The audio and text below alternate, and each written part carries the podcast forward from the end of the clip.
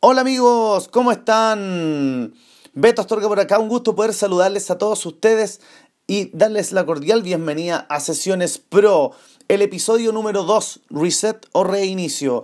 No se olviden de que todos los episodios estarán disponibles a través de las plataformas Spotify, Anchor y también Apple Podcast para que lo escuches y lo compartas con quien tú quieras, disponible donde quieras escucharme. Eh, mis redes sociales son arroba betoastorgac en Instagram y Twitter. En Facebook puedes encontrarme como Beto Astorga y también así en YouTube. También te invito a que conozcas el canal de mi empresa llamada Bipraxis el canal de YouTube también tiene el mismo nombre o buscarnos en www.bpraxis.cl. Y bueno, este episodio lleva por título Reset o Reinicio y será dividido en dos partes. La primera parte el día de hoy y el próximo jueves su continuación. Junto a una gran invitada llamada Alejandra Ortiz, coach neurolingüística, actriz, instructora de yoga, también certificada en el área de mindfulness. Amigos, buscando por internet encontré una descripción de Reset que me parecía bastante elocuente y se la quería compartir para que nuevamente tengamos un poco de argumento y, algo más concreto, sólido, para poder mirar hacia adelante el, el resto del episodio. La acción concreta de Reset en idioma inglés consiste en el reinicio o bien la reposición hacia un estado inicial, una vuelta al principio o bien un nuevo comienzo.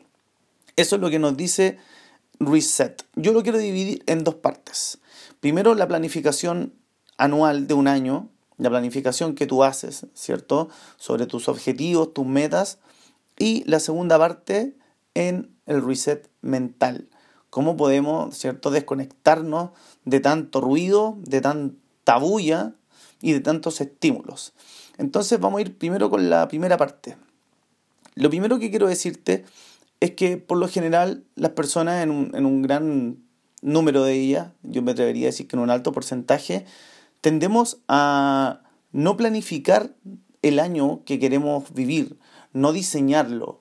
Simplemente la vida va ocurriendo, nos proponemos ciertas metas, ciertos logros, sabemos que van a venir ciertos hitos durante el año que van a ser representativos, pero no tenemos una dirección poco planificada o estructurada que nos permita a nosotros tener un camino claro en el cual podemos recorrer o nos pueda direccionar, movilizar con mayor potencia hacia un objetivo poderoso o movilizador, valga la pena la redundancia, algo que realmente nos no movilice y nos inspire. Entonces, mi invitación, lo primero es a comprender cómo podríamos hacer una planificación para poder resetear lo que ya teníamos anteriormente como experiencia y poder mirar hacia adelante desde hoy, desde el presente, desde el estar aquí consciente de lo que he vivido, de mis herramientas y poder mirar hacia adelante.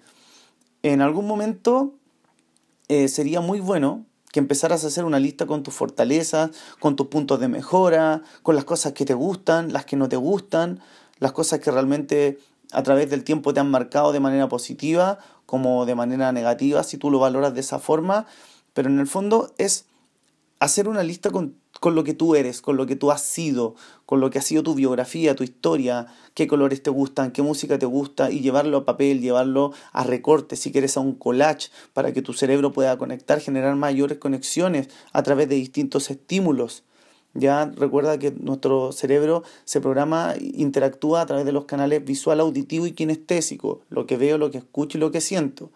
Entonces, si logramos generar todo este tipo de conexiones y, podemos visualizarlo, escribirlo, llevarlo a un papel, hacerlo tangible a través de recortes de una pintura, va a ser mucho más potente para nuestro cerebro en, la retención. ¿Ya? Y hagamos una revisión. Después de eso, una vez que hacemos esta revisión personal y podemos tener un poco de, de, claridad y una visión más amplia de quién hemos sido, de lo que nos gusta, de lo que queremos, de lo que nos ha gustado, lo que aún nos queda, de qué sueños tenemos, etcétera vamos a poder empezar a planificar con potencia. ¿Cuál es mi sugerencia? Mi sugerencia es que tú al año que viene, en este caso pensando en un 2020, si estás escuchando esto en el 2020, en el 2021 y así sucesivamente, es que trates de visualizar cuáles han sido tus objetivos más importantes y hacia dónde te está llevando para que puedas encontrar un meta objetivo, algo que realmente te movilice con potencia. Por ejemplo, a mí me moviliza mucho la idea de poder transformar la educación en Latinoamérica. Entonces, el año 2020 lo voy a, titular, lo voy a bautizar como eh, el año del primer paso. ¿Por qué el año del primer paso? Porque va a ser el primer paso que yo voy a dar en pos de cumplir ese metaobjetivo tan grande que es transformar la educación de Latinoamérica. Está totalmente conectado y en dirección hacia mi objetivo. Entonces, voy a subdividir después cada uno de esos meses también en pos del primer paso. Quizás enero va a ser el mes de la lectura y está completa relación con el primer paso y con el metaobjetivo. Entonces voy a hacer una planificación hacia adelante. No sé si me van entendiendo, trato de explicarlo lo, lo mayor detallado posible para que sí lo puedan entender. ¿Ya? Entonces, una vez que hemos hecho nuestra primera revisión de nosotros mismos, vamos a empezar ya a hacer una planificación. Lo primero, ya les expliqué cómo funciona la planificación, es mirar hacia atrás. tratar de poder mirar y ver cómo fue nuestro año 2019 o 2018, mirar hacia atrás cómo han sido nuestros años, una vez que nos hemos propuesto objetivos, si los hemos logrado o no lo hemos logrado, y empezar a valorar ciertas áreas de nuestra vida. Y aquí voy a ocupar eh, la rueda de la vida, que se utiliza mucho en coaching, en mi área de trabajo, y la voy a tomar para compartirla con ustedes. Entonces sería bueno de que tú hicieras un círculo y la dividieras en distintas áreas. En este caso van a ser ocho. La primera, entorno físico. La segunda, ocio y diversión. La tercera, finanzas. La cuarta, amor.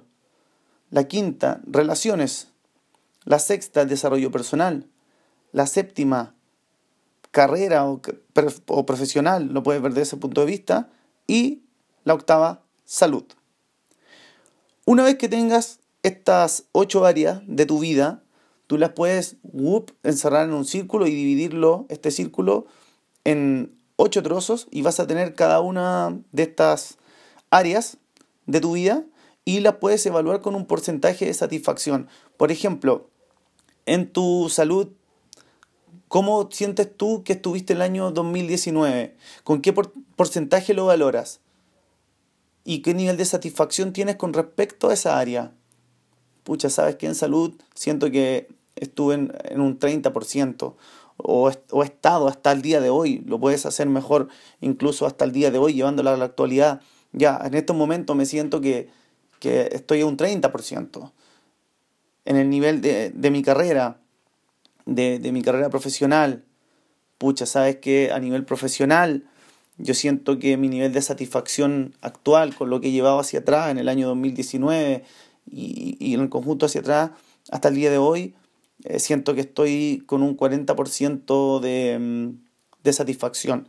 Y entonces así vas valorando y vas a poder distinguir tú, mirar y, y poder palpar cuáles son tus áreas que están más insatisfechas quizás también podrías orientar desde ese lugar en tu planificación hacia el 2020 cuáles áreas te gustaría potenciar más. Quizás tomar tres, las tres más representativas, o bien escoger una de ellas, de las tres que estén más representativas como insatisfecha, escoger una.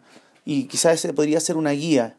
¿ya? Esto es, insisto, es desde mi área de experticia, pero estoy tratando de compartirte alternativas para que tú tengas un cómo, porque muchas veces hay, he visto videos de, de coaches o de gente que hace, de youtubers, de gente que sugiere eh, reset o vamos, eh, planifícate nuevamente, pero te, te pasan por encima y no te dan herramientas o no te dicen cómo. Esta es una buena manera de decirte cómo. De todos modos, si tienes dudas, puedes contactarme a través de mis redes sociales, ya te las nombré anteriormente, y podrías hacerme algunas preguntas si es que no te queda claro, etc.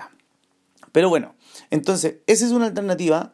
Y la otra alternativa, una vez que hemos valorado, ¿cierto? Hemos mirado quién hemos, quién hemos sido a través del tiempo, cuáles son mis hitos importantes, qué me gusta, no me gusta, mis fortalezas, mis puntos de mejora. También habemos, eh, hicimos, perdón, eh, la, rueda de la vida, una vez que la hemos hecho y dividimos estos ocho fragmentos acá con estas ocho áreas y podemos valorar para ver cuáles son las áreas más insatisfechas, también nos va dar claridad de cuál, cuáles son las áreas que quizás me gustaría fortalecer más. Y ahora empezamos a hacer la planificación de las que les mencioné anteriormente. Entonces, al año lo bautizamos con un nombre. ¿Cómo te gustaría que se llamara este año 2020? ¿Qué te gustaría que encarnara? ¿Qué te gustaría que, que, conectase en el 2020, que estuviese, que estuviese ligado con esto a futuro, con este objetivo tan importante de tu vida? Que, insisto, no tienes por qué tenerlo, pero podrías encontrarlo a través del tiempo. Pero aún así, uno, por lo general, las personas tenemos ganas, ¿cierto?, de, ir mejorando, de superarnos y por lo menos podemos tener alguna idea de cómo nos gustaría que fuera este 2020. Si entonces, si no tienes claridad de cuál es ese meta objetivo tan, tan grande, deja que tu intuición fluya y, y, planteate cómo te, te gustaría que fuese este 2020 y dale un nombre a este año. Este va a ser mi año del boom. Este va a ser mi año de boom y establecelo. Si quieres puedes hacerlo en una hoja grande de blog, en un papel grande, en una cartulina, lo puedes dibujar, lo puedes pintar. Insisto, mientras mayor capacidad tengas tú de llevarlo a algo palpable, mayores conexiones neuronales y tu cerebro se va a activar con mayor potencia, lo va a retener con mayor potencia en ti. Entonces también para ti te va a servir a nivel intelectual el poder saber de que tú estás planificando ya tu año 2020 y que lo tienes con un norte definido, entonces a nivel interno también va a tener una energía en disposición hacia que esas cosas ocurran y hacia que todo esto fluya de una manera mucho más potente. Y eso lo encuentro muy, muy movilizador. Ya, entonces, denominamos al año con un nombre.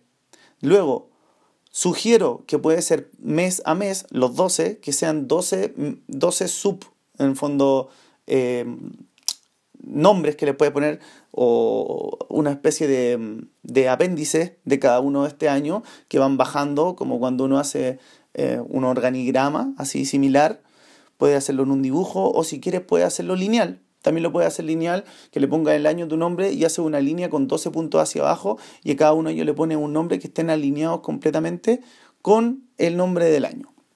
Entonces así también vamos a poder a cada uno este mes invertirle distintos tipos de energía. Uno puede ser, si mi año es, con el ejemplo que di yo, eh, no sé, ya el año de la felicidad. Entonces el primer eh, mes de enero va a ser el año eh, el mes de la lectura, donde yo voy a leer mucho con, con, respecto a la felicidad, a qué ocurre en mi mente, en mi cuerpo, cuando empiezo a entender la felicidad desde otro punto. En el mes número 2 va a ser el mes de las charlas. Voy a empezar a ir a charlas que hablen de felicidad.